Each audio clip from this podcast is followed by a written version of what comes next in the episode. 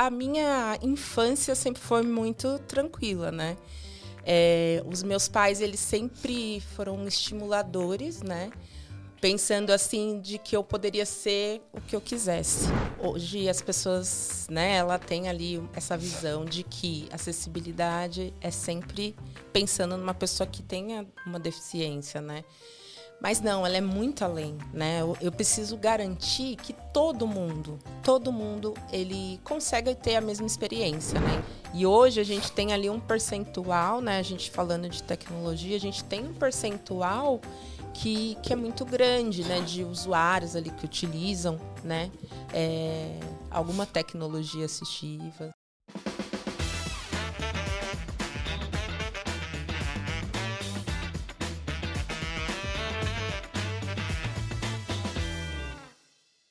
Fala pessoal, tudo bem? Estamos começando mais um episódio do Let's Women, um podcast que é dedicado para falar de carreiras de mulheres no mercado de tecnologia e inovação, dentro do mercado financeiro. A gente quer dar voz, a gente quer mostrar histórias de mulheres reais que inspiram a gente no dia a dia. É, para quem não pode me ver, vou fazer a minha audiodescrição. Eu sou uma mulher negra, tenho cabelo cacheado, um pouco abaixo dos ombros, Estou usando uma blusa verde água, uma calça listrada com algumas cores, acho que verde, marrom e preto. Estou usando relógio e alguns acessórios pequenos. E estou muito feliz de, de, estar aqui em mais um episódio com uma convidada super especial. Eu vou fazer a descrição da biografia dela e depois eu vou pedir também para que ela faça a sua audiodescrição. É, lembrando que já, né, adiantando, sigam as nossas redes sociais, sigam o nosso canal para que vocês recebam a notificação dos episódios novos, que toda semana tem aí um episódio novo sendo lançado com histórias reais, inspiradoras. Volto a repetir porque de verdade é uma escola. Cada conversa, cada bate-papo que a gente tem aqui, a gente tem a oportunidade de aprender e descobrir, conhecer coisas novas. Então vamos lá. Ela é formada em gestão de tecnologia, atuando desde 2010 na área de TI analista de qualidade de acessibilidade em uma grande instituição financeira, onde ela garante a inclusão digital para todos, visando melhorar a experiência e a navegação na internet. Ela é apaixonada por desafios, com o objetivo de desenvolver e contribuir para transformar a experiência do cliente. Estou falando de Maíra Oliveira. Muito obrigada pela sua presença. É um prazer, um privilégio ter você aqui com a gente. Me sinto honrada de ter você aqui. Seja muito bem-vinda. Fica à vontade, a gente está em casa. Comentei um pouco antes de começar a gravar que a gente é como se estivesse numa mesa de bar, a gente só não tem a cerveja Exato. por enquanto. Quem sabe um dia a gente tem aqui uma cervejinha. Mas fica à vontade, obrigada, viu, pela sua participação. Ah, eu que agradeço pelo convite, estou muito feliz né, de estar aqui, minha primeira vez no podcast. é, e eu vou me autodescrever. Eu sou uma mulher negra, é, uso tranças marrom. É, eu estou com um vestido vermelho com umas flores brancas e uns desenhos azuis. É, e estou usando um óculos dourado. Muito bom, muito bom. Bom, vamos lá. É, Maíra é especialista em testes dentro do mundo de, de aplicativos né, de celular. Ela trabalha aí com TI há muitos anos. Mas antes da gente falar da sua trajetória profissional, a gente quer conhecer quem é Maíra, de onde Maíra veio, quem conviveu com Maíra na infância, onde foi criada, onde mora, se é casada, se não é, se tem filho, se não tem. Conta um pouco da sua história pessoal, vamos colocar assim. Claro, vamos lá. Sou a Maíra, né? É, sou a filha aí do, do senhor, senhor Benedito e a dona Alice, esposa do Jorge, né? Tenho 38 anos é, e estou aqui muito feliz e emocionada, né? Porque é, é muito legal a gente contar um pouquinho da nossa história, né? E começando aí pelo, pela falando da minha vida, sempre fui uma, uma criança muito curiosa, né? E devido a isso que eu cheguei aqui na área de, de tecnologia. E o que eu gosto de destacar são as palavras que me definem, né? Então, tem, uma, tem duas palavras que seria família, né? Então, a minha família é a base de tudo. É, a empatia, né? Porque é muito importante a gente é, pensar no outro, né? Uhum. E, e é isso. Legal. E, assim, falando de família, São Paulo, nasceu em São Paulo, morava onde? Tem irmãos? Sim, eu, eu sempre morei em São Paulo, sou paulista, paulistana, né? Uhum. É, eu tenho dois irmãos, né? Uma, uma mulher, que é a Laine, e o meu irmão, que é o Ed.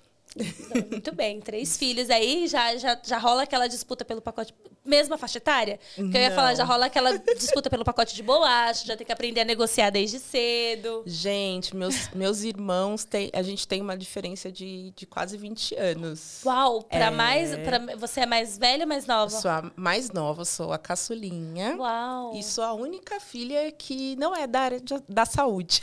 Olha, seus, os seus irmãos, eles trabalham com o que na saúde? Isso. A minha irmã trabalha com a parte de, de bio. Ela é biomédica, né? Uhum. E meu irmão, ele é médico. Olha só. E minha mãe, ela é aposentada em radiologia. E seu pai? O meu pai, ele é aposentado, ele era motorista. Motorista. Isso. Legal. E como que foi a sua infância? Como que era a sua infância? Já que você tinha ali irmãos que já eram adultos quando você nasceu, né? Já, já, já tinham aí uma já tinham passado por várias situações. Isso. Como que, que foi a sua infância? Como que era no colégio? O que, que você gostava? O que, que você não gostava? Tá. O que, que você queria ser quando crescesse? Porque a gente tem isso, né? Quando criança. O que, que você, você tinha? O que, que eram suas referências? Você tinha, você não tinha? Como que era a Maíra até os, vamos colocar aqui um corte, até os 15 anos. 15 infância e início da adolescência. Tá, vamos lá. Até para contextualizar, né? Eu sou eu sou a, a, filha mais nova, né, do segundo casamento do meu do, da minha mãe, uhum. né?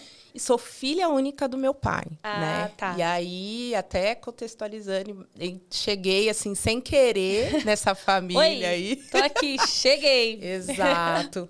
E, mas eu acredito que trouxe aí alegria para todo mundo, né? Mas a minha, a minha infância sempre foi muito tranquila, né? É, os meus pais, eles sempre foram estimuladores, né? Pensando assim de que eu poderia ser o que eu quisesse, né? Independente é, falando assim em relação à questão racial, questão né, de, de é, condições financeiras, né? Uhum. Eles sempre é, me apoiaram para que eu estudasse, né? E, e para eu procurar sempre ir atrás do que eu desejava, né? desejava. né? Isso. E quando você, depois da parte da infância ali, que você começa a entrar no ensino médio e vem todo aquele lance de, meu Deus, e agora que eu preciso escolher uma faculdade para fazer, o que será da minha vida? Você já tinha uma noção, porque você tinha em casa uma referência de um pai motorista e de uma mãe é, radióloga que fala? Não, radio... É, radiologista. Radiologista. Radióloga, acho que será que é de TV? Talvez não, não sei. Talvez nem exista essa palavra, mas tudo bem. E de uma mãe radiologista, você veio dessa, dessa, dessa combinação, né? Então eram essas as suas referências você já tinha ali um quê por tecnologia? Da onde veio essa vontade de estudar tecnologia e de te aprofundar no tema? Tá. É, até pegando aí o gancho, né? Quando eu estava no ensino médio, foi bem na época que começou, né? Que deu o boom do, do computador. E aí sim eu comecei a ter acesso, né? E aí, a partir disso, eu ganhei meu primeiro computador, acho que eu tinha uns 16 anos, né? Eu já utilizava na escola, né? 16, uhum. 17 anos. Eu já utilizava na escola e eu sempre fui muito curiosa, eu sempre fui apaixonada por entender o que, que se passava por dentro dessa caixinha, sabe? E, e eu... É, foi muito engraçada, porque quando eu estava terminando o ensino médio, na verdade, quando eu fui para o ensino médio, uhum. eu já decidi que eu queria fazer algo dentro de tecnologia. Porém, eu fiquei meio que balançada, é. que era é, programação ou design. E aí, o ah. que eu fiz? Fiz um, um curso, né? Um curso tecnólogo, né? Eu já fiz, acabei fazendo o curso tecnólogo, que era justamente com ênfase nesses dois... Desses dois temas. Desses dois temas, mas me deixou muito confusa mesmo assim. Ao invés de facilitar, lascou foi tudo. Sim, lascou. Mas tudo bem, como diz é, a minha mentora maravilhosa, às vezes a gente não tem a resposta, mas é importante a gente pelo menos sair do lugar, né? É isso. E foi isso que eu fiz. E através do, do, do ensino né, técnico, eu consegui meu primeiro estágio. Né? Então, eu entrei dentro de uma editora, onde eu era estagiária, mas eu acabei. Era para eu ter ido para a área de tecnologia, mas acabei indo para uma outra área que não tinha nada a ver, que era a área administrativa. Uhum. Lá me destaquei e fui contratada para a área administrativa. Aí Foi. bagunçou a Aí cabeça da Maíra. E aí eu falei, gente, estou dentro de uma editora, de uma editora, vou fazer uma faculdade, mas qual que eu vou fazer? Ah, gosto ainda de, de design, né? Uhum. Então, comecei a fazer design. Porém, gente, eu tenho esse lema de tudo que eu, eu começo, eu tenho que terminar, né? E no meio da faculdade eu percebi que não era aquilo que eu queria, mas eu terminei. E logo em seguida, parece que foi coisa do destino, é, eu acabei tendo uma oportunidade de ir para a área de tecnologia dentro dessa empresa. Dentro da editora? Da editora né? E é onde que eu comecei com suporte técnico.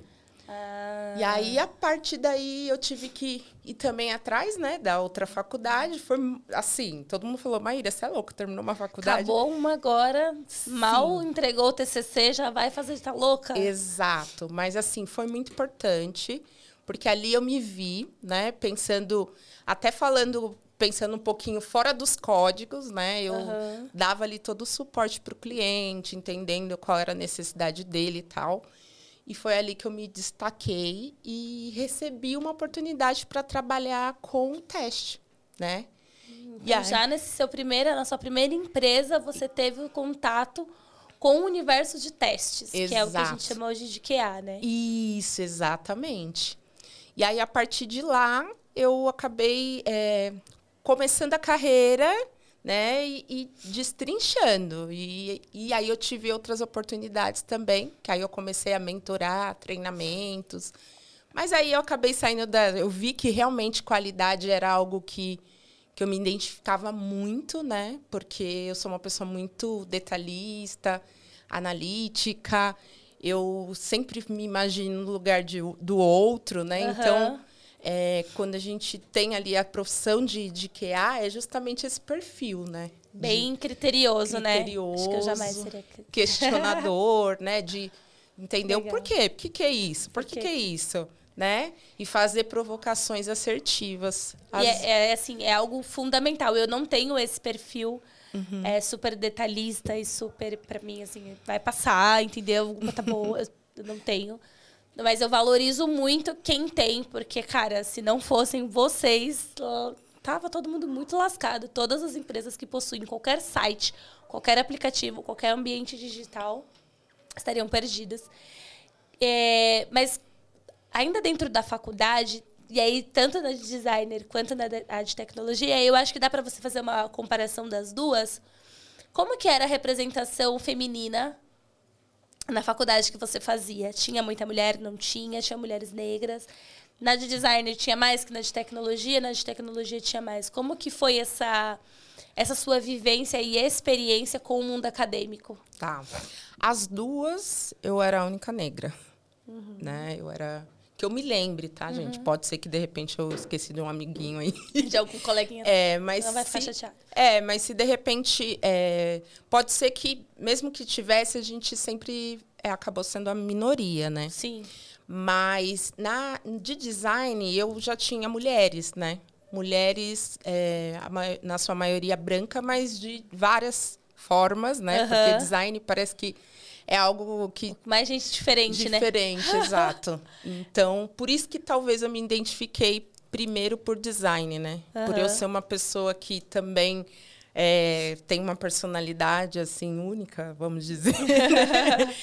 Aí eu acho que eu comecei, eu me, eu, a minha vontade foi por conta disso. Porém, né, é muito mais além, né, do que isso, Do né? que isso. E na tecnologia tinha muita mulher na sua sala? Nossa, eu, olha, eu acho que tinha umas três, vai. Porque dentro da faculdade tem, sei lá, 50 alunos. A eu gente estava falando de que ano, que ano que você fez? Ai, é, meu Deus, acho mais que ou é menos. 2000, ih, não lembro. 2014, será? Ah, tipo, 2000 Quase 10 anos atrás, Ai, né? gente, Vamos colocar é. assim. É quase 10 Isso. anos atrás. Isso. Você entrava numa turma de tecnologia, tinha três mulheres para cursar e, e aprender, enfim, desenvolver naquela profissão. Sim. Hoje a gente vê o ingresso muito maior de mulheres na tecnologia, ainda assim é muito defasado. Exato. No Brasil, a gente tem não só falando de mulher, mas falando de profissionais de tecnologia, a gente tem um déficit do que a gente precisaria ter, né? Mas quando a gente traz o recorte para a mulher, é menor ainda a representatividade, mas cada vez mais a gente tem programas e iniciativas para trazer essa inserção Exato. e discutir isso, né? Porque por que não? Uhum. né? Por que sim. não a mulher fazer também, exercer tão bem quanto um homem exerceria a, a profissão dentro da área de TI? E como que era trabalhar com testes numa editora? O que, que, você, que, que era, o que, que, que você testava? O que, que, que, que era certo, o que, que era errado? O que, que passava no teste, dava positivo ou não? Como Tá. que era o seu dia a dia lá? Era assim, na editora, né, era uma editora voltada para construção civil, arquitetura, né? Aham. Então tinha essa parte editorial, porém tinha os softwares voltados para construção civil, arquitetura, ali desenho dos projetos, né? Então, é, eu fazia o quê? Eu tinha que validar, né? O meu, o meu, a minha, a minha função era validar o software para ver, é, verificando ali se o usuário, né? Pensando ali como usuário, né? Então, Aham. eram testes manuais, né? Então, eu tinha ali, antes de tudo, eu tinha que criar planos de teste, é, tinha algumas, algumas é, formas ali de documentar para até mesmo, né? Depois é, identificar, colocar ali os bugs que foram encontrados, né? Então era, era muito importante, né? O meu trabalho, né? Mas assim lá era um pouquinho ruim, né? Porque é, até você mesmo mencionou, foram anos atrás, né? Então, antigamente a tecnologia, ela não, nós não tínhamos a metodologia ágil, né? Implantada nas empresas, né? Então a gente trabalhava com a metodologia cascata, né? Aham. Então era como a cascata? É, você tinha ali a, a, a régua ali na, de, de entrega né, de, do, do- produto e o teste ele estava lá no final, né, antes de entregar por, de entregar para o cliente. E a cascata, você é, termina uma etapa e sim a outra etapa começa a, começar, é, começa a ser executada. Aham. E aí, hoje, né, a metodologia ágil é diferente, porque eu atuo em todos os, em todos os momentos né, do, do projeto. Então, nessa época era muito difícil, porque eu tinha que deixar o software ficar pronto, né? Por mais que a Maíra, que a Maíra é chata, né? Vamos Aham. conversar. Por mais que a Maíra identificasse ali, né, uma, uma melhoria tal, era muito difícil alguém me escutar. Entendi. As pessoas já falavam assim, não, Maíra, espera chegar, aí você, né? Faz as suas considerações, né? Exato, exatamente. Você puxou um gancho muito legal, que era que é a parte de tecnologia voltada para os testes, né? Há 10 anos, vamos fazer esse corte assim, re- arredondando, há 10 anos atrás, que ferramentas que tinham? Como que você fazia esses testes, sabe? Uhum. Como que era, assim? E aí, depois, quando você chegar no seu trabalho atual, Uhum. a gente fala um pouco de como que é hoje, assim, que, que ferramentas, o que, que o mercado oferece. Mas Sim. falando de 10 anos atrás, e aí eu uma pergunta também que eu quero puxar de gancho é: nessa parte você já olhava acessibilidade ou não? Era Não. teste puro da- Funcional. Da, Ah, tá bom. Era teste funcional. Nessa época eu, eu não tinha nem Noção, noção de, de que. Eu sabia que existia teste de acessibilidade, mas não, era funcional. Aham. E o meu, o meu papel era fazer os testes manuais, né? Então eu precisava ali garantir, fazer assim todo o processo, todo o fluxo, né? É como se fosse o cliente para entender se estava apto ou não. Aham. E na época, é, uma ferramenta que a gente utilizava era a planilha, né? A ótima planilha que até hoje. A velha e velha- boa planilha de Excel. Exato, que a gente utilizava ali, criava-se é, um controle, né? Tanto de planejamento, de controle de teste, execução de plano de teste. Era tudo feito por lá, né? E aí, através de lá que a gente conseguia até mesmo identificar o que já tinha sido corrigido, ou é, até mesmo, né? Dar um puxão ali de orelha né, no time, nas pendências aí que, que ficaram para trás, né? Então, era outra situação. Outro chopp e outra batatinha. Legal. Exato, exato. Nessa época, você tinha. as- quais eram, e se você tinha, quais eram as suas aspirações de carreira? Então, você estava Uhum. numa editora, Isso. você tinha começado como designer ali na, na faculdade, aí você viu que não era bem isso, foi para tecnologia. Tecnologia é um mundo enorme, você pode atuar em várias, né, de várias formas. Uhum. O que, você vislumbrava de crescimento? Sim. Olha, pensando aqui, eu sempre tive é, o pensamento assim de, de trabalhar com, com um certo tipo de liderança, né? Aham. E é muito engraçado que a minha vida eu nunca me vi em algum cargo, né? As coisas foram acontecendo, né? E mas só que eu sempre vi é, a Maíra puxando time, a Maíra, sabe?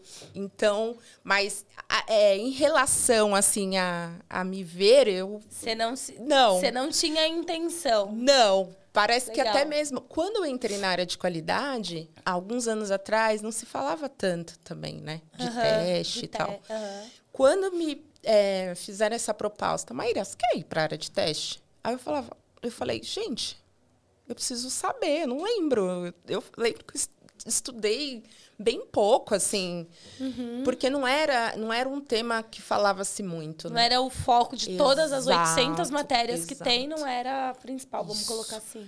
E aí, através de lá, que eu acabei é, indo atrás de, uns de um curso profissionalizante, né? Onde tinha uma carga bem grande, extensa, falando desde o primeiro, contando a história, né? Do, do primeiro bug que foi encontrado por uma maravilhosa mulher, viu? Olha aí.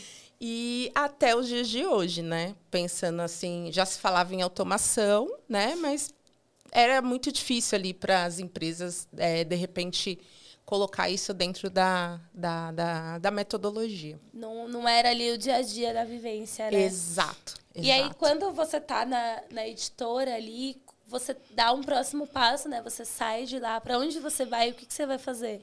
Tá. Ó, antes de mais nada, eu, eu, eu, até estava pensando em falar isso. É, você falou uma questão, né, de, de que na época a gente precisava, né, a gente não tinha tanta, é, tantos projetos de empoderamento, né, Aham. de mulheres e tal. E você me fez lembrar que é, quando eu estava no curso de, de design, ó, de tecnológico, né, de informática, né, que era Aham. com ênfase em programação e design, eu tinha um professor. Viu, professor? Acho que você deve lembrar aí de mim. que eu falava assim para ele, que eu era apaixonada naquela época por, por programar. Né? Aham. Falava, meu, eu quero vou fazer os cu- vou fazer os programas. Nossa, era a ratinha Era do sua computador. vibe. Era. Mas ele me desestimulava. Ele me falava, Maíra, você não tem perfil. Maíra, você não tem perfil. Você é muito agitada, você fala muito. é. Porque, né, a caixinha que colocam o técnico, né, a pessoa de tecnologia, é uma pessoa mais introspectiva, que Exato. gosta de ficar ali no seu mundo, com o Exato. seu fone, que não Exato. fala muito. Mas aí que tá, né? Dentro da editora, eu acabei, é, por mais que eu acabei indo para design, é, eu- a partir da, da oportunidade que eles me deram, eu entendi que tecnologia não é só código, né? Tem muita coisa, né? Você, igual a gente, por exemplo, até pensando em teste, eu- hoje eu não, eu não sou uma executora de teste, eu sou uma analista, né? Eu faço várias outras coisas além de testar, né? E, e- e eu acho que, sabe, ele me. Mas voltando, eu acho que ele me desestimulou um pouco. Por isso que eu acabei, né, Ficando- ficando, em crises, né? Ai, onde que eu vou? Crises existenciais, o que serei da vida. Exato, exato, exato. Certo. E aí você você saiu da, da editora Ai, e foi, foi para uma outra empresa, isso. também na área de testes. Também na área de teste. Era uma empresa que tinha softwares para varejo, né? Aham. Para lojas, né? Onde eu fiquei mais ou menos dois anos lá, né? E era legal, era bem legal, né? Porque era, eu saí um pouquinho da, da bolha, né? De, Aham. e, e vi Você ficou bastante tempo na editora, né? Muito. Acho que 13 anos. não- Isso, 13 anos. Eu fiquei muito tempo. Entrei como uma estagiária e saí lá como uma analista de teste, né? Aham. E, e assim, né? Lá foi bem legal. Eu acabei ali tendo contato com outras ferramentas, né? Que ferramentas que você conheceu na, no varejo? Então, é, na verdade, era uma ferramenta deles que Ah, eles tá, própria. Era Aham. própria, né? Não vamos falar de merchandising. Ok. Mas era uma ferramenta Era uma X ferramenta que deles. tinha lá que facilitava o seu trabalho. Isso, eu digo assim, não, não o software, mas a, em questão assim, eu tinha ferramentas para me ajudar ali no controle de teste, Uhum. de criar ali, né, é, os planos de testes, né? Então, era diferente do que a Pini, né? Na Pini era a planilha Excel, né? Já, já tinha dado um passo, já Exato. tinha evoluído. Já Exato. temos um sistema. Exato. Graças a Deus. Já Exato. vemos a tecnologia a nosso favor, né? Porque, afinal de Isso. contas, Isso. por mais que você atuava ali testando algo tecnológico, algum site, algum aplicativo, alguma funcionalidade, existe o outro lado da tecnologia que são os avanços dos programas, que vêm para as Exato. automações, né? Enfim, Isso, tudo que vem aí isso. para facilitar o rolê. Mas lá eu não trabalhava com automação também. Tá, você Tá. ainda era muito manual. Muito manual, porque tem igual às vezes a empresa ela precisa estruturar, né, para trabalhar Uhum. com automação, né? Então às vezes ele não quer, ele pre- ele prefere colocar uma pessoa na época, né? Ele preferia colocar uma pessoa para fazer aquele trabalho, né, simulando ali o usuário, do que é, ter ali, que aí ele vai ter que adquirir produtos, né? Pra, vai ter que definir ali como que vai ser feito ali os scripts de teste, né? E na época era só, fun- era só manual mesmo. Legal. E aí, me conta, como, qual foi o seu primeiro contato com o mercado financeiro? Analisando aqui o Olha. seu currículo.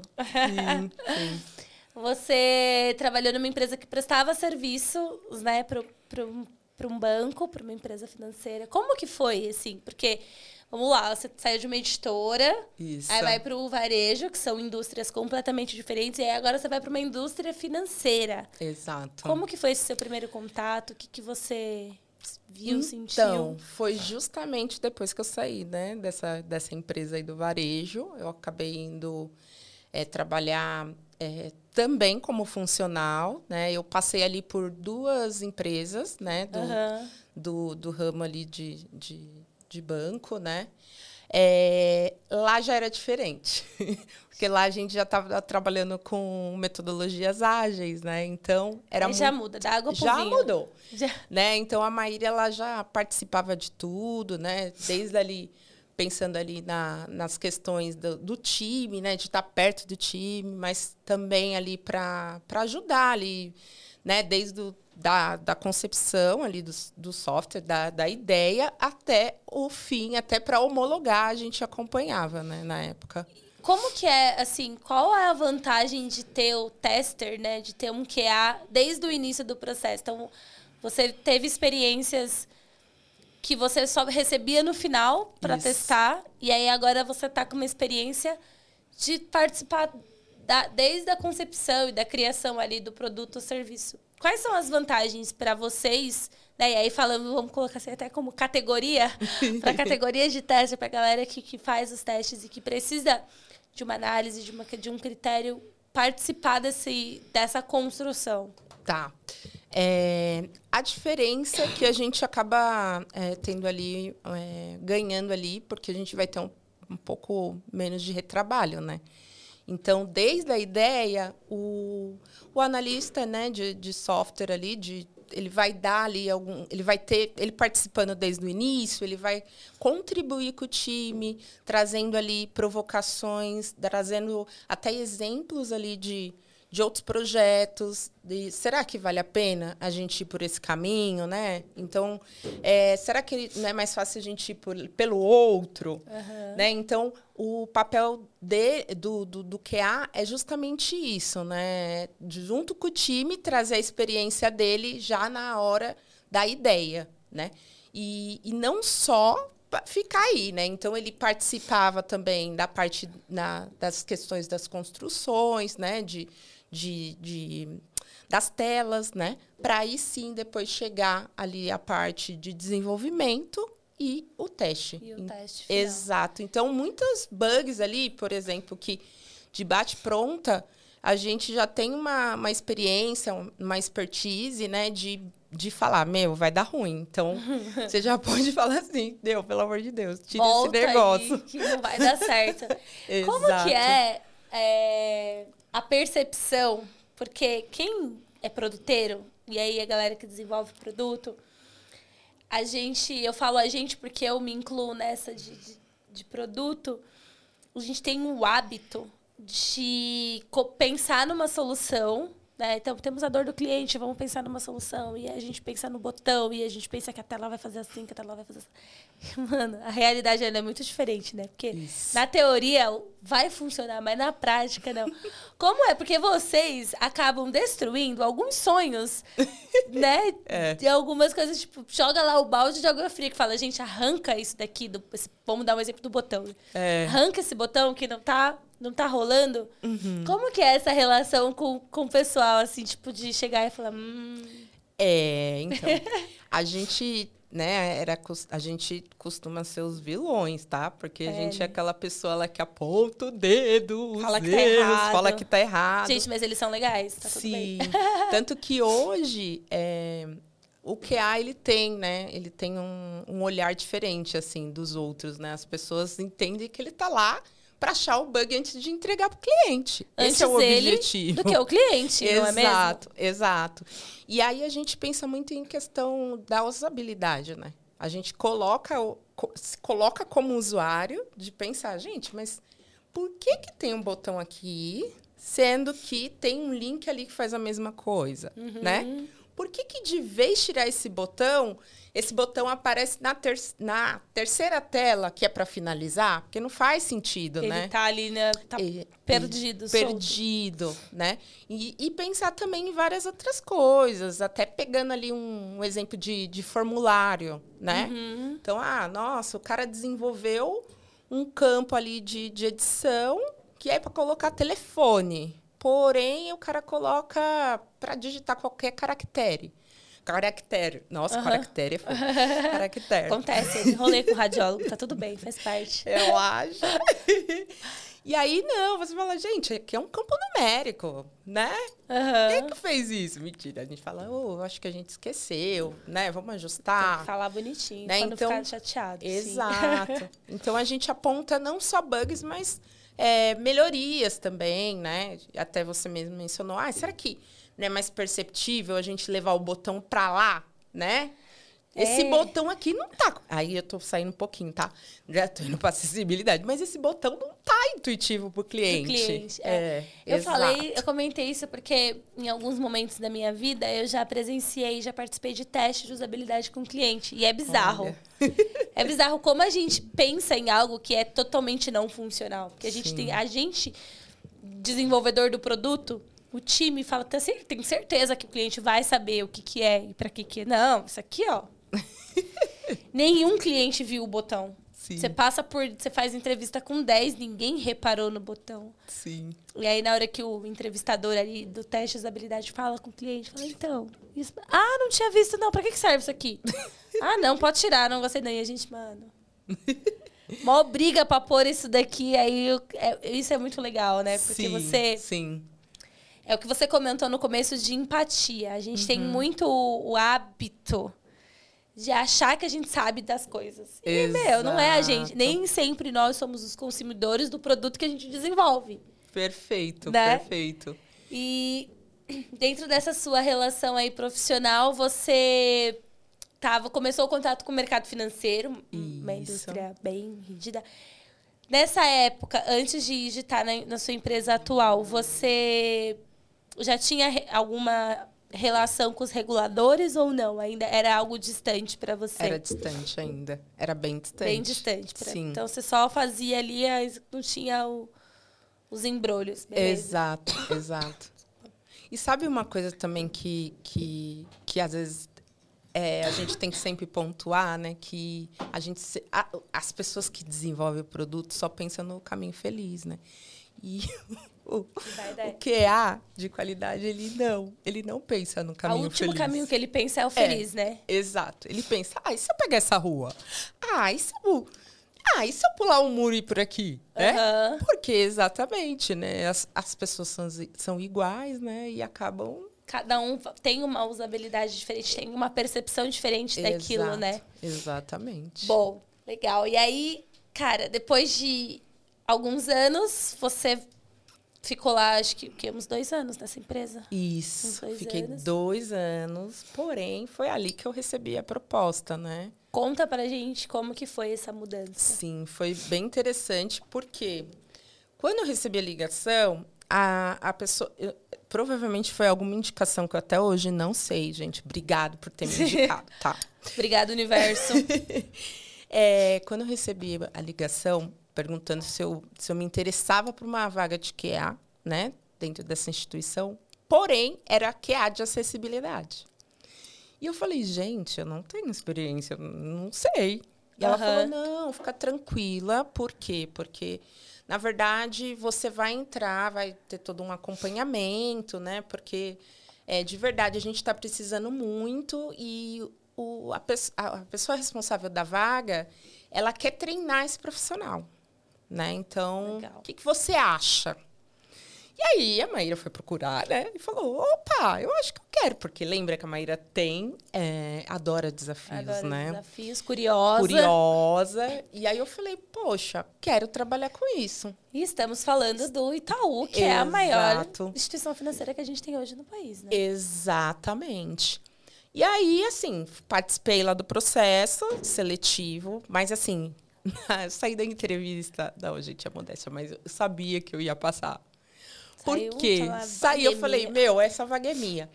E, e eu acho que é, foi justamente o que a pessoa, a primeira pessoa da RH falou, né? Maíra, talvez você não tenha os, os a técnica, né? Uhum. Porém, você tem toda, você tem toda lá o- os Os requisitos. os requisitos ali, você tem um, um perfil ali, você é uma pessoa analítica, uma pessoa que tem facilidade, né? E os hard skills e os soft skills, né? Ah, lembrei.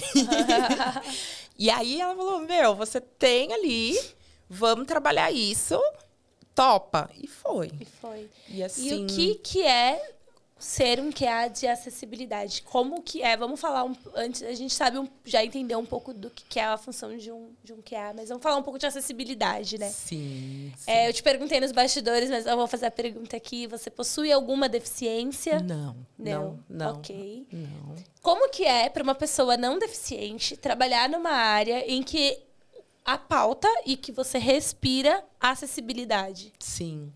É, hoje as pessoas, né, ela tem ali essa visão de que acessibilidade é sempre pensando numa pessoa que tenha uma deficiência, né? Mas não, ela é muito além, né? Eu, eu preciso garantir que todo mundo, todo mundo, ele consegue ter a mesma experiência, né? Então, desde uma pessoa que não enxerga e utiliza um, um recurso ali de voz, né, para utilizar, que seria um recurso assistivo, né? É, mas também pensando ali numa pessoa que é, usa óculos, uma pessoa é, que quebrou a mão. Será que a pessoa que é um idoso, né? Então eu preciso pensar né, em todos os cenários, né? Então, o primeiro paradigma, paradigma que a gente quebra aqui é a área de acessibilidade ela não está relacionada com deficiência física. Isso, certo? exato. Ela está associada com alguma necessidade que aquela pessoa tenha. Exatamente. Pode ser momen- é, momentânea ou permanente. É. Exatamente, exatamente. E quando a gente fala, né, até para o pessoal né, entender física, né, então é algo que a gente consegue notar, né? Aham. Quando a gente fala permanentes, é, por exemplo, né, tá dando um exemplo, uma pessoa que é cega, uma pessoa que é, não tem ali um, um membro. Agora, quando a gente fala permanente, é uma pessoa assim que, por exemplo, ela tá, ela tá grávida, né? Então ela precisa ali de uma necessidade, uma pessoa que Esse seria, caso, temporário, né? temporário, desculpa. Aham. É uma pessoa ali que Sofreu um acidente, sofreu talvez? acidente, exatamente. Agora, quando a gente fala situacional, a gente fala assim de, ah, eu tô num lugar muito barulhento e aí eu não tô conseguindo escutar direito, né? Ou, é, sei lá, ah, eu tô enxergando ali o, uma tela e, e não estou enxergando direito porque está muito pequeno, né? Então a gente faz toda essa, essa análise pensando em vários tipos de, de, de, de deficiências, né? Quais- E é. além disso, né, também, como eu comentei antes, né? E, e quais, assim, se se eu puder dar alguns exemplos, e aí não só do Itaú, mas dessa sua trajetória, tem alguns casos, assim, que você fala, meu, fizeram algo e esqueceram de Uhum. pensar nisso, e aí teve que voltar, assim, vamos... Se Sim. tiver algum exemplo de acessibilidade, eu acho que é legal, assim. Sim. É, quando a gente fala, por exemplo, até pegando por uma pessoa que não enxerga, né? Aham, É, ele, o- a pessoa que enxerga e ela vai utilizar qualquer tipo de tecnologia, ela precisa utilizar uma inteligência, inteligência, inteligência assistiva.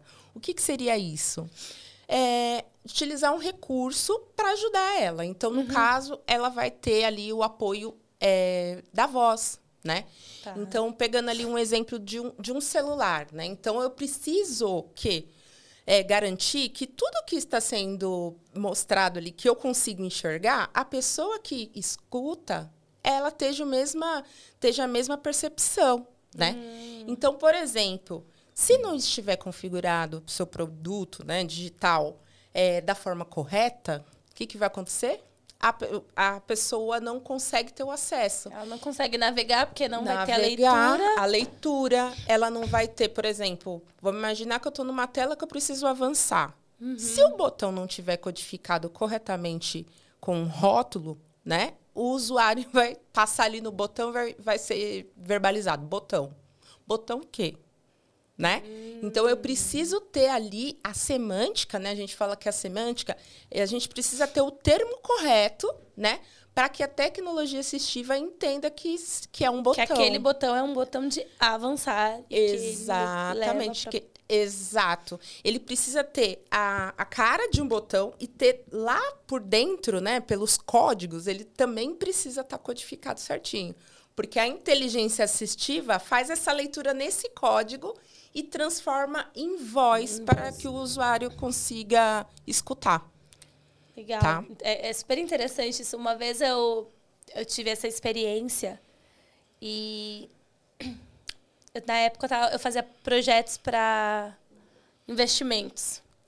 E normalmente investimentos se usa muito gráfico, né? Então, ah, sua, sua carteira, 10% está aqui, 20% está assado, 50% está não sei aonde, beleza. E normalmente gráfico a gente usa muitas cores. Muitas. Né? Mas não é todo mundo que tem é, a visão 100%. Então, você pega o exemplo do daltonismo. Na época, é, a primeira coisa que, quando chegou na área de testes, as pessoas falaram assim: não vai passar. Porque quem é daltônico não vai. E aí, se você não tem a descrição do que, que a cor representa, do que, que aquela fatia do gráfico de pizza representa, a pessoa não vai saber, porque para ela, ou tá tudo cinza, ou tá tudo assim, numa escala só de cores ali, não sabe? Não tem a diferenciação do verde, do azul, do amarelo, do vermelho e tal. Sim. E aí foi um choque para mim, porque eu pensei, por que, que eu não pensei? Por que, que eu não pensei nisso? Por que não me atentei? E aí eu entendi que aquilo não fazia parte da minha vida. Óbvio, não é não é lugar de fala, não tenho essa experiência, não convivo, então só que é aquilo que eu falei, a gente desenvolve produto e nem sempre a gente consome o produto que a gente desenvolve. Então, Exato. como que é o cliente, né? Como que, que é isso? Você já pegou muito dessa situação da galera esquecer Sim. que tem que fazer e... Sim, até pensando ali, né? pensando justamente pegando ali um exemplo de uma instituição financeira, né? Imagine para um usuário, né? Pensando aí de novo para uma pessoa cega, é, que utiliza o leitor, ele quer entrar para ver, para identificar ali o extrato dele e pagar uma conta.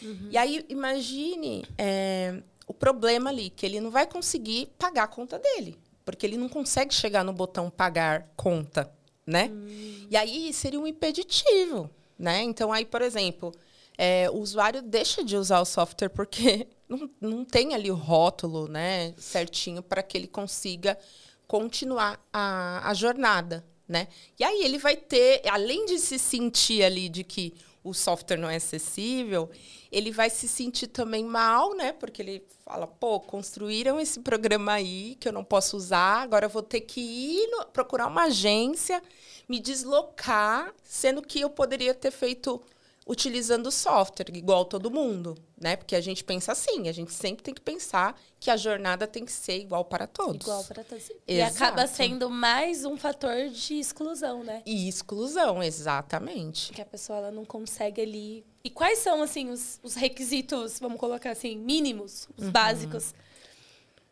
pensando em desenvolvimento de, de aplicativo, né? E isso vai se aplicar para qualquer indústria. Uhum. Mas quais são os requisitos mínimos de acessibilidade? Então, tá. para a galera que trabalha com, com apps, quando você está construindo ali um produto, um site dentro de um, de um celular, o que, que você tem que pensar quando você fala de acessibilidade? Tá.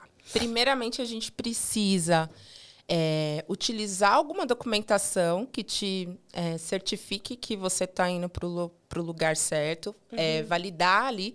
No nosso caso, a gente utiliza uma documentação que se chama WCAG, que é uma documentação onde tem diversos é, critérios, né? E aí, no caso, os bugs são esses critérios que, que foram é, infringido, né? Uhum. Então, por exemplo, baseando-se nessa documentação, eu faço a análise, né, do, utilizando o quê? Ferramentas de software, né? No nosso caso, pensando aí um exemplo de é, contraste, né?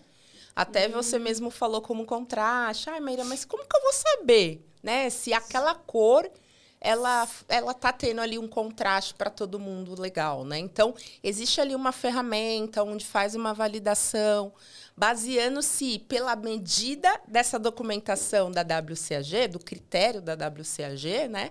A gente acaba ali tendo uma um percentual mínimo, né? Então, hum. sempre que eu, sei lá, escrever um texto, vou criar um botão. Aí eu preciso usar essa ferramenta para analisar a cor do fundo do botão com o texto. Hum. E aí, se essa, esse percentual, essa, essa medida tiver ali um contraste mínimo, aí acaba passando. Né? Entendi. Então, assim, é, é, é, muito além, tá? Então, você precisa ali, antes de tudo, né? A dica aí pra galera que quer entrar para acessibilidade, é muito importante você é procurar né, as, as documentações.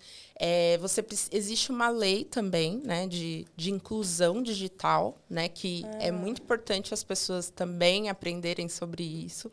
Né? É, inclusive, né, é, a, a, as empresas, principalmente financeiras, acabam sendo atua, auto, autuadas, né? Por conta de, de não ter os seus produtos é, acessíveis. acessíveis. Exato. Exato. É, a gente tem muito que avançar, né? A gente. Uhum. A começar por termos, né? A gente fala Sim. pessoa deficiente e não é certo, né? Isso. Era justamente isso que eu estava comentando com você, né? É, quando a gente fala que a pessoa é deficiente, você anula o potencial, né? O, o, o que ela faz, né? E aí, não. O correto é falar pessoas com deficiências. Por quê? Porque ela é uma pessoa, né? E ela só precisa de um recurso para é, conseguir fazer qualquer tarefa uhum. ou qualquer atividade, né?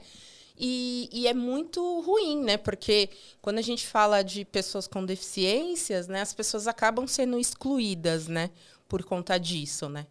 Hoje, né, é, até explicando um pouquinho como eu atuo lá dentro, uhum. né? É, hoje eu trabalho com impar, né? A gente trabalha em dupla, né? Então, é, temos ali uma pessoa não visual, que sou eu que enxergo, e a outra pessoa que não enxerga. Né? Existe ali um script de teste, vamos dizer assim, né? É, tanto para a pessoa que não enxerga, tanto para quem enxerga, mas só que o nosso trabalho é em conjunto. Por quê? Porque tem várias validações que a gente vai precisar fazer junto. Então, por exemplo, será que a navegação dos elementos, quando é, o usuário está. Vamos pensar no teclado. Uhum. Quando eu navego com tab, né? Ele passa em todos os elementos que são acionáveis, certo? Certo. É, visualmente, eu estou vendo o botão é, voltar e o botão fechar, né? Mas o que, que acontece? Para o leitor de tela, tá ao contrário. Ele ah. passa primeiro para o botão fechar e depois o botão voltar. Então, ele, vai, ele vai da esquerda para a direita.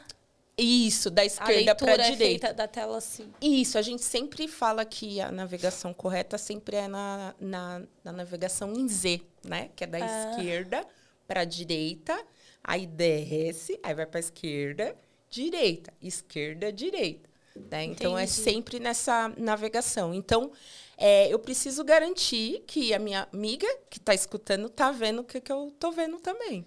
Né? Entendi. E Porque aí... o que ela escuta tem que condizir com o que você vê. Exato. Já que ela tem a limitação visual, Exato. ela não consegue. E às vezes pode acontecer de falar para ela ser verbalizado como um texto e para mim que enxergo, tô vendo que é um botão. Né? Aí, até pensando ali no, no, fluxo, né? De você faz, de finalizar ali um pagamento. Se o botão finalizar ativar como texto, como que ela vai finalizar? Ela vai, vai passar ali, né? E vai falar assim, é, é, te, é finalizar. Porque quando a gente navega ali, até para exemplificar, uhum. para a galera que não utiliza o leitor, ele vai sempre verbalizando todos os elementos que estão em tela. Então, eu vou ter lá, botão fechar. Ele vai falar é, bo, é, fechar, é, voltar, um exemplo, voltar, botão. Aí eu faço a navegação né, para o outro elemento. Aí ele vai falar é, banco XPTO. Aí ah. eu vou ah. saber que é um texto né? Entendi. Então, por isso que eu preciso, lá dentro do desenvolvimento, precisa ser codificado corretamente, né? Com a semântica correta, para que as inteligências assistivas, que seria um leitor de tela, é, que mais uma outra, um outro exemplo de inteligência assistiva? Vamos imaginar uma pessoa que de vez ela não tem as mãos, é, os braços, nem nada, e ela utiliza uma caneta que, que que faz a navegação, assim, uhum. né? Na tela. Então, é, isso é um recurso assistivo, né? Entendi. Então, se tiver codificado certo, vai, ele vai conseguir utilizar vai corretamente. Conseguir. E aí, tudo que é botão, uhum. ele fala o nome do botão em seguida da palavra botão para que a pessoa tenha ciência de que aquilo é clicável, vamos isso. colocar assim, né? Isso. Que ele vai ter que, de repente, ter alguma ação, né? Então, uhum. geralmente, se você tiver com, com uma opção ativada lá dentro do recurso de acessibilidade, ele dá a dica. Então, ele vai falar botão fechar. Toque duas vezes para ativar. Hum, ele sempre vai te dar uma... Vai te dar uma, um, uma instrução de comando ali, né? Exato, né? exato. Mas isso daí é muito bom para uma pessoa, um exemplo, que está utilizando agora. Agora, uma pessoa que utiliza muitos anos o leitor de tela, ela já tem noção. Ela até desativa essa opção de dica para não ficar muito verboso. Muito, uhum. Então ela já tem noção. Ah, tá, tá sendo mostrado aqui botão, ah, vou ter que dar, dar dois cliques para ativar. já se habituou com aquilo, né? Exato. É um processo de hábito. Exato. Você hoje só testa coisas do ambiente digital, né? Por exemplo, teste na agência com coisas em braille você não faz, não, né? Você não. Não Legal. fazemos. Mas um, é, o papel do que há de acessibilidade, ele não é só também pensando nos produtos, né? Tá. A gente tem um papel muito interessante de, de evangelizar, né? As pessoas que estão dentro do nosso meio de trabalho. Né? Então, Hoje se fala muito de inclusão, né? Ah, vamos colocar pessoas diversas, né? Mas pensando ali numa pessoa que tem, um, que tem uma, uma deficiência, você precisa é, incluir ela dentro do, do é, incluir ela dentro da, do time, né? Fazendo como, por exemplo, é, descrever na tela, né? Um exemplo, a minha amiga par, a minha par, né? Uhum. Ela, ela que virou uma amiga, então amiga, tudo bem. tudo bem. A gente, toda reunião, né? As pessoas, eu preciso ajudar e ela também faz esse papel de falar, ó, oh, gente, precisa descrever a tela, né? Então, para quê? Para que ela tenha a mesma experiência que todo mundo, né? Entendi. Então a gente e a gente não faz isso, né? Não. Via de regra, não, não faz isso. Mas é, é algo que você só vai conseguir entender se você começar a conviver com pessoas diversas, né? Sim. Então, é, até pegando o gancho, pensando ali da, na Maíra que estudava, né?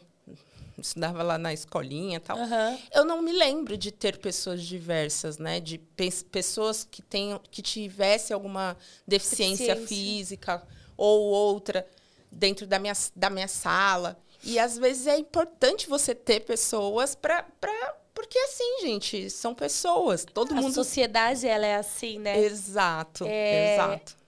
Eu acho que, acho, na verdade, eu, eu, eu acredito.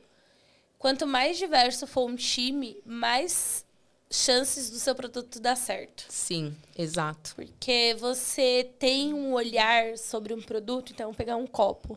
Vamos ter que desenvolver um copo. Se eu tenho uma pessoa que tem alguma deficiência com os membros, ela vai ter um olhar sobre como que ela pode pegar este copo, como que ela pode usar. Se eu tenho uma pessoa que é branca, uma pessoa negra, uma pessoa independente do grupo, vai ter um olhar diferente porque ela tem uma relação diferente com o copo. Quando a gente transpõe isso para o mundo digital, uhum. e aí muito voltada aqui ao mercado financeiro, é essa mesma relação. Ah, vamos criar um produto de investimento. Para quem? Uhum, Qual a relação que essa pessoa tem, né? Sim. Como que ela vai fazer para investir? Uhum. É o mesmo caminho que ela já está acostumada, mas ela nunca investiu. Para quem nunca investiu, como que é? Exato. É tão intuitivo assim? Exato. Porque você não tem aquele hábito, né? Sim. Então, quando você começa a ter você tem um produto que vai atingir mais camadas da sociedade. Agora, Exato. se você tem um grupo de pessoas desenvolvendo algo que está todo mundo dentro da mesma bolha, a chance daquele produto ser muito nichado é muito grande. Exato. E aí que as pessoas não entendem quando vai para para campo, né? Quando vai para o cliente, vai para o mercado, flopa, porque não, não atende ali, não acaba atendeu, não né? atendendo. Né? Exatamente. Nesse processo que você comentou de evangelização, quais são os maiores desafios que o time de, de QA de acessibilidade tem dentro do ambiente de trabalho? O que, que tá. vocês mais. É, hoje, né, pensando ali novamente na, ré, na régua né, de acessibilidade, né? É, de acessibilidade não, de tecnologia. É, a qualidade de acessibilidade fica no fim da esteira, o teste. Né? Ah. Né? Então, o nosso papel é o quê? Sempre estar tá com o time, desde na hora de, do, da ideia, do desenho, de fazer um exemplo. Ah, eu vou inventar um pente, igual você falou, ah, vou inventar um pente para todo mundo. Não vou. E o careca? Né? Uhum. Então, assim, o QA ele é importante estar tá dentro de, dessas decisões, dessas conversas de, iniciais, para justamente fazer esse tipo de provocação. Né? Então, por exemplo, é, é muito importante a gente participar também na construção né, do, dos projetos, o desenho. Né? Então, a, o QA de acessibilidade ele fica bem junto com, com com designer, né? Olha aí, essa faculdade de designer é, não, foi, isso, não foi em vão. Você viu como fez as sentido? Coisas, as coisas, elas têm um propósito. Sim. O universo, Deus, os orixás, enfim. o que você acredite tem ali a, a sua, sua relação, Exato. né? Exato. Você, como se você tem uma visão, você entende o coleguinha, você entende Sim. a cabeça do designer. Sim. E aí você, você tem uma outra cabeça, porque hoje você convive num universo que até então você desconhecia, né? Exato. E ali eu já posso justamente, né, já não, tirar alguma, alguns problemas que a gente ia a, pegar dentro, dentro do teste, né? uhum. né? Então, por exemplo, hoje pensando em acessibilidade, eu tenho que o quê? Verificar contraste, eu tenho que verificar a ordem da leitura.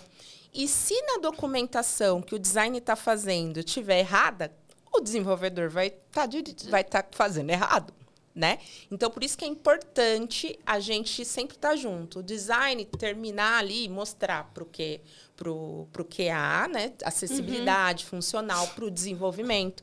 Porque às vezes o cara ele acaba criando ali um, um, um componente, vamos dizer assim, que vai ser super difícil para criar, sabe? Desenvolver. Uhum. Então o, o, desenvolvedor vai falar, pô, isso daí. Tem de... outra coisa, né? Não dá. Isso daí eu vou demorar um mês. Sendo uhum. que ele poderia o quê? Utilizar uma, um outro componente mais simples, mais simples que não tenha tanto problema em relação aos comportamentos de acessibilidade, né? uhum. né? E, e, resolver o problema, né? Então, por isso que é muito importante a gente estar tá sempre junto, né, com, com todo o time.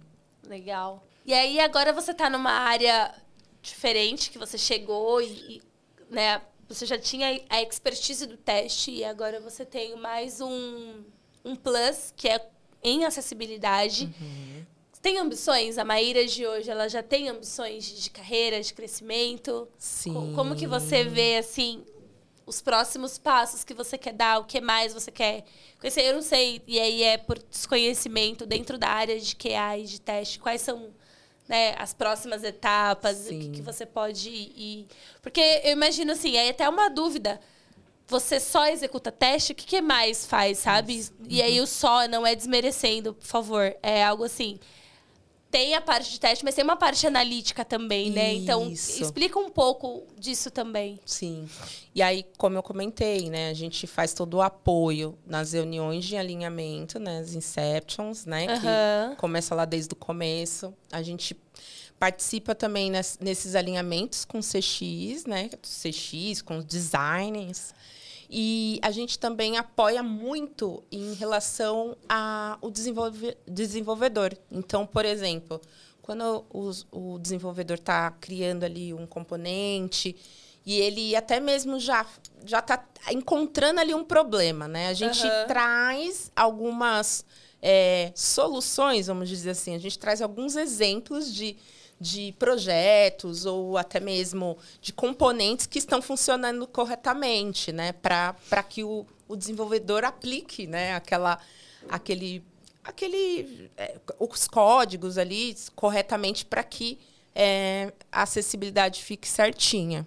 É, acho que é muito importante a gente é, ressaltar isso, porque quando o QA ele faz parte do processo, a chance de dar errado ela diminui muito, né? Exato. De você chegar no final pro QA e falar, tá, ó, testa. Sim. Aí sim. você vai falar assim, tem 50 erros. Sim. Ah, e tem que voltar tudo para a esteira e volta várias etapas, aí desenvolve, corrige, gera muito mais retrabalho, né? Exato. Terrível quando isso acontece. Não, e, e sabe que, que antes eu escutava muito que acessibilidade, até pensando, pegando ali o exemplo da esteira, que teria que ver acessibilidade só depois do teste, né? Mas assim, o desenvolvedor, o, o CX, ele precisa também ter essa preocupação já em criar produtos já acessíveis. É, o desenvolvedor, na hora de codar, ter ali uma expertise, já aprender um pouquinho de o que, que é, é um leitor de tela, para fazer os principais testes, né? Para entregar ali para gente, né? Uhum. Então, a gente faz todo esse apoio também. A gente acaba dando esse apoio para o time, né? De, ah, é, de trazer ali algumas provocações. Ó, oh, gente, hoje eu vou falar um pouco sobre contraste, trazer ali é, as dificuldades, os, os, problemas que a gente acaba né, é, pegando ali pelo caminho. Até mesmo é, as pessoas, a, a, gente acaba também trazendo um exemplo né, de como utilizar um leitor de tela né? Ah, isso que eu ia perguntar. Vocês fazem palestra? Vocês sim, dão. Sim, sim. Faz parte do evangelismo? Exato. Dentro do, é, dos, dos times, é que lá a gente é, trabalha, por exemplo, em comunidade, e uhum. onde tem vários times dentro dela, né? sim. né?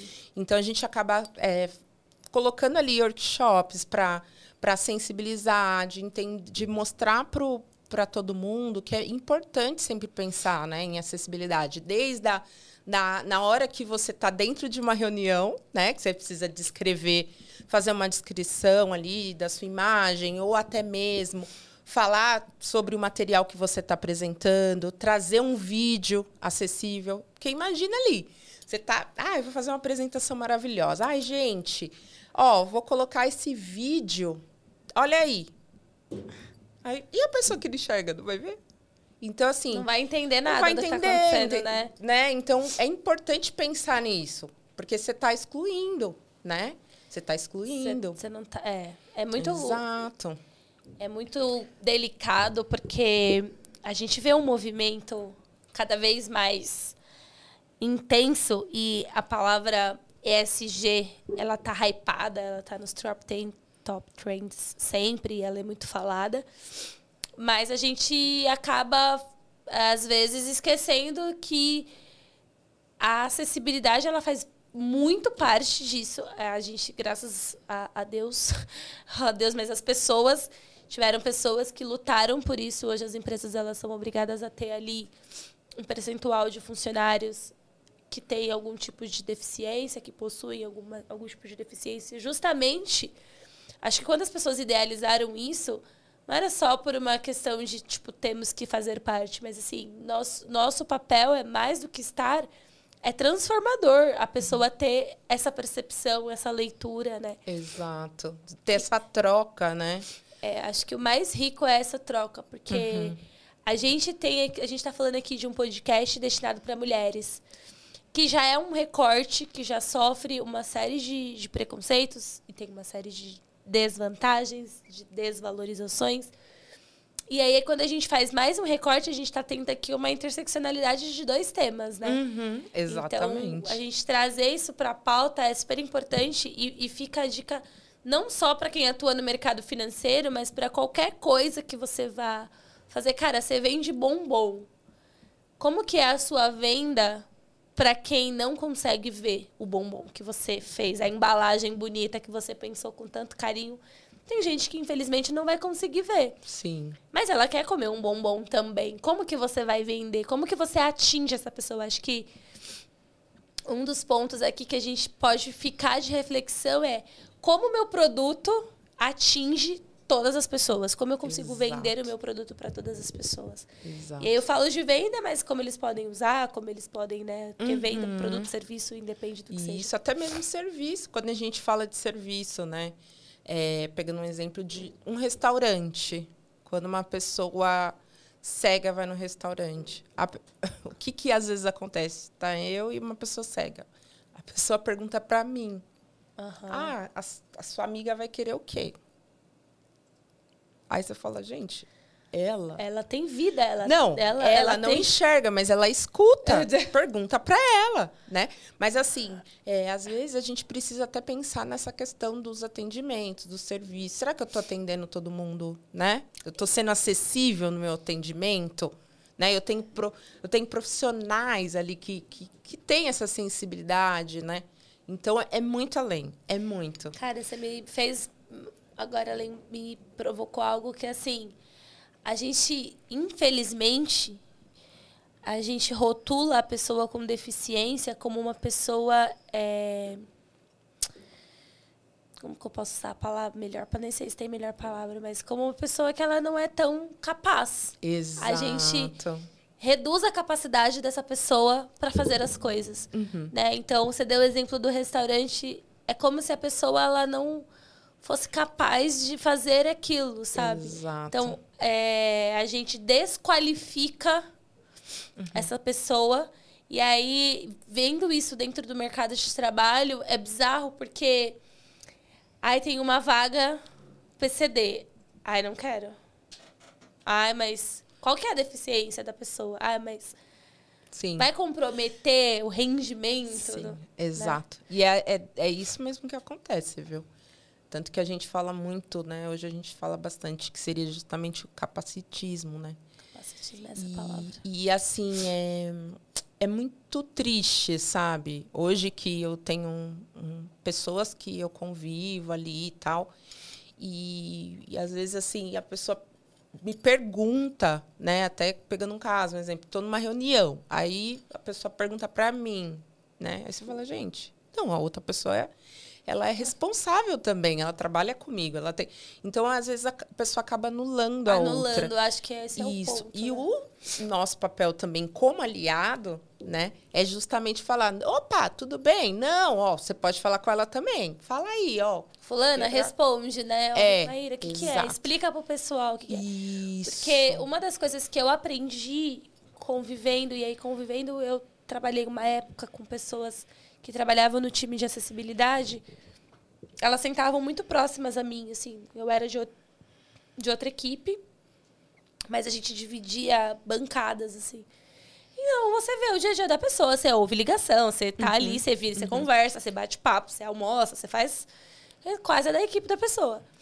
E eu vi muito, eu já vi muito isso. E, cara, a gente é muito idiota de anular e de questionar ou duvidar da capacidade Exato. intelectual da pessoa por ela ter uma limitação física. E às vezes a pessoa tem até uma, lim- uma limita- limitação intelectual para um ponto, mas para outros elas são, tipo, elas destroem, elas fazem Exato. coisas Exato. que uma pessoa que não tem levar leva leva Ê, tá travando hoje levaria muito mais tempo Exato. né? eu, eu, eu tive a oportunidade de ver pessoas fazendo com maestria coisas que algumas pessoas falam assim mas quem fez ah foi fulano sério Exato. Tipo- Parece que tá anulando, né? Nossa, É. como ela conseguiu? Não.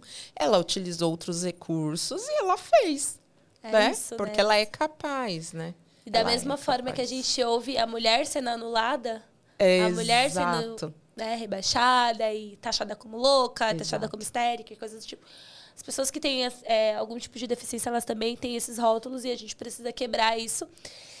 Não só pelas pessoas que trabalham com a gente, mas pelas pessoas que consomem os nossos produtos. Né? Exato. As pessoas que, que vão ali interagir com a tua solução de alguma forma. É, por, pela necessidade, né? Porque quando a gente fala de produto, a pessoa está adquirindo porque ela precisa, né? Então, ele tem que ser bom para todos, né? Tem que ser. Tem porque que ser, né? E hoje a gente tem ali um percentual, né? A gente falando de tecnologia, a gente tem um percentual que, que é muito grande, né? De usuários ali que utilizam, né? é, alguma tecnologia assistiva. Tem al- al- alguns estudos, né? E aí pensando em, em vendas, pensando em números, pensando em dinheiro, né?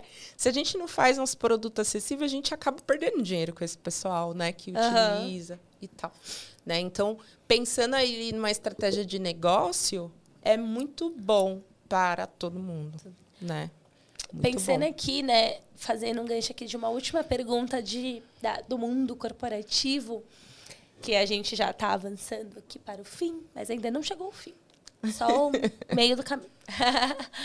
É, o que, que você vê aí com a, com a tecnologia, né? Então, você trabalha nesse universo de testes há muitos anos. Uhum. Começou com a planilha. Hoje, como que você vê a tecnologia e como você vê daqui a alguns anos o poder da tecnologia de facilitar as atividades e col- colaborar com os QAs e ampliar é, o, al- o alcance né, de, de você testar e você poder você simular que ainda que você não tenha no time todas as pessoas com aquelas deficiências, né? Então você hoje tem uma pessoa que não enxerga, então você consegue testar, mas pode ter outra deficiência, não pode, por exemplo, pode não ter um daltônico. E aí? Isso, exato. Como que a tecnologia pode te ajudar a simular? O que, que você já vê hoje de diferente que quando você chegou nesse mundo de, de acessibilidade, você fala, nossa, existe isso? Com- Divide um pouco com a gente. Coisas que existem no mercado que facilitam esse processo. Sim. Ó, é, a automação realmente ela veio aí para ajudar a gente. tá? Aham.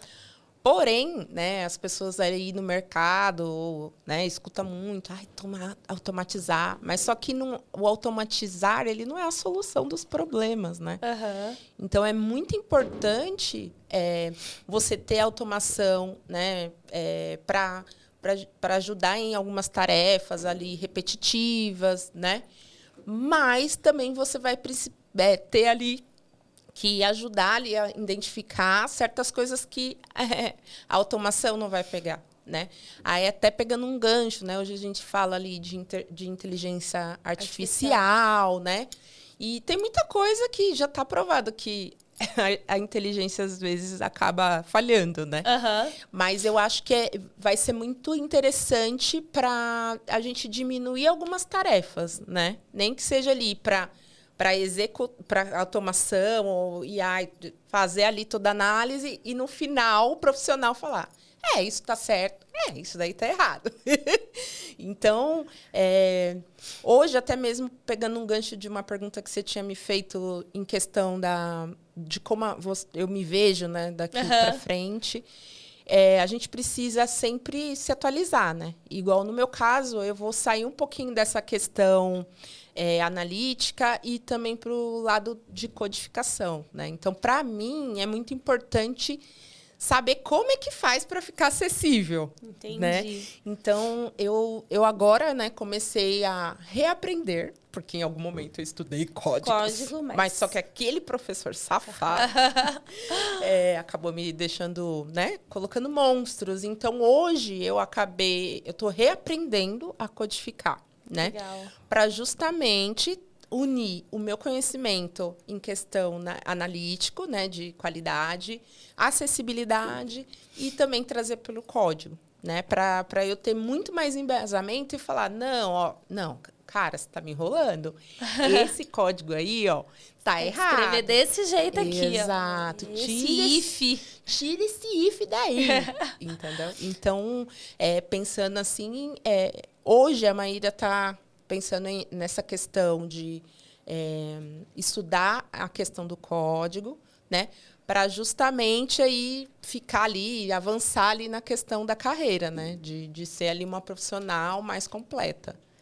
Maravilha. Teremos. Em breve veremos Maíra voando mais do que já está. Com certeza. Maíra, agora conta para mim quais são seus hobbies, mudando completamente, completamente. saindo do, do mundo corporativo. Entendemos tá. muito bem aqui como funciona o universo de QA, o de QA de acessibilidade e a sua devida importância. Mas fala aí, o que, que você gosta de fazer extra, fazer. extra banco? Olha, tem duas coisas que eu gosto muito. É. Teve, tem uma que eu descobri recentemente, que é tirar foto. Ser fotografada. Ah, Gente, eu amo. Blogueirinha tá on. Gente, eu adoro. Então, hoje, é, eu faço alguns projetos ali de tirar algumas fotinhas, nada tão profissionais. Uhum. Mas eu amo tirar foto, eu amo me ver ali, sabe? Eu Os amo. cliques. Clique. Agora, outra coisa que eu gosto é viajar. Uhum. Eu adoro viajar, conhecer lugares novos, voltar, né, para lugares também que te marcaram, que me marcaram. Né? Conta eu, um aí que você Olha, uma viagem marcante que você teve. Eu gosto muito de praia, uhum. né? Ó, oh, uma, uma coisa muito legal também naquela empresa lá editora, eu tive, eu trabalhei durante muitos anos dando treinamento. E eu acabei tendo a oportunidade de conhecer vários estados do, do, do Brasil, uhum. né? Estados, várias cidades aí, por conta desse treinamento. treinamento. E era muito perfeito. Imagina, uma ilha, 20 anos, 20 e poucos anos, sei lá. Flor da idade. Flor da idade. Né? Então eu ia trabalhar, eu ia lá trabalhar e ao mesmo tempo eu ia conhecer pessoas novas, lugares novos, né? E foi muito interessante. Mas um lugar que me marcou muito Inclusive, gente, ó, indicação aí para viagem, né? Porque Vá. a gente fala tanto de, ai, vou sair para fora do, do país, uhum. sendo que a gente acaba tendo ali lugares incríveis. Então, eu gosto muito mais de praia, mas eu conheço um lugar, a viagem mais marcante, Ilha Grande, Rio de Janeiro. Gente, que Região lugar dos lindo. Lagos, né? Região dos Lagos. Que lugar lindo, gente. Ali parece que eu me desconecto quando eu eu chego ali na ilha, eu me desconecto. Sabe? Reenergi reenergiza. Ex é, é, minhas energias acabam, sabe? Tava uhum. tá lá embaixo, vai a barrinha vai subindo assim, ó.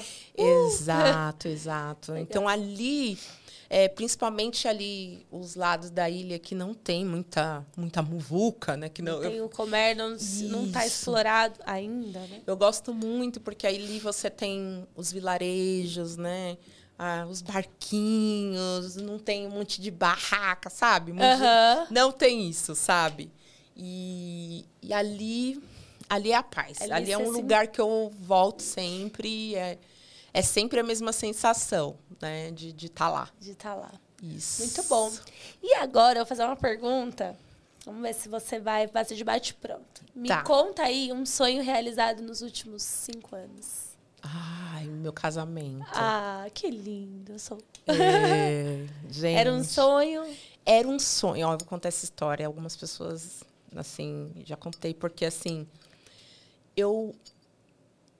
Quando eu conheci meu marido e nós decidimos casar, é, eu falei, vou casar. Aí eu falei, tá, mas está faltando alguma coisa. E eu entendi que o que, que estava faltando era o meu sonho, que eu tinha escondido em algum lugar. Em algum momento da minha vida, eu falei, não quero casar, não quero festa, não quero vestido de noiva.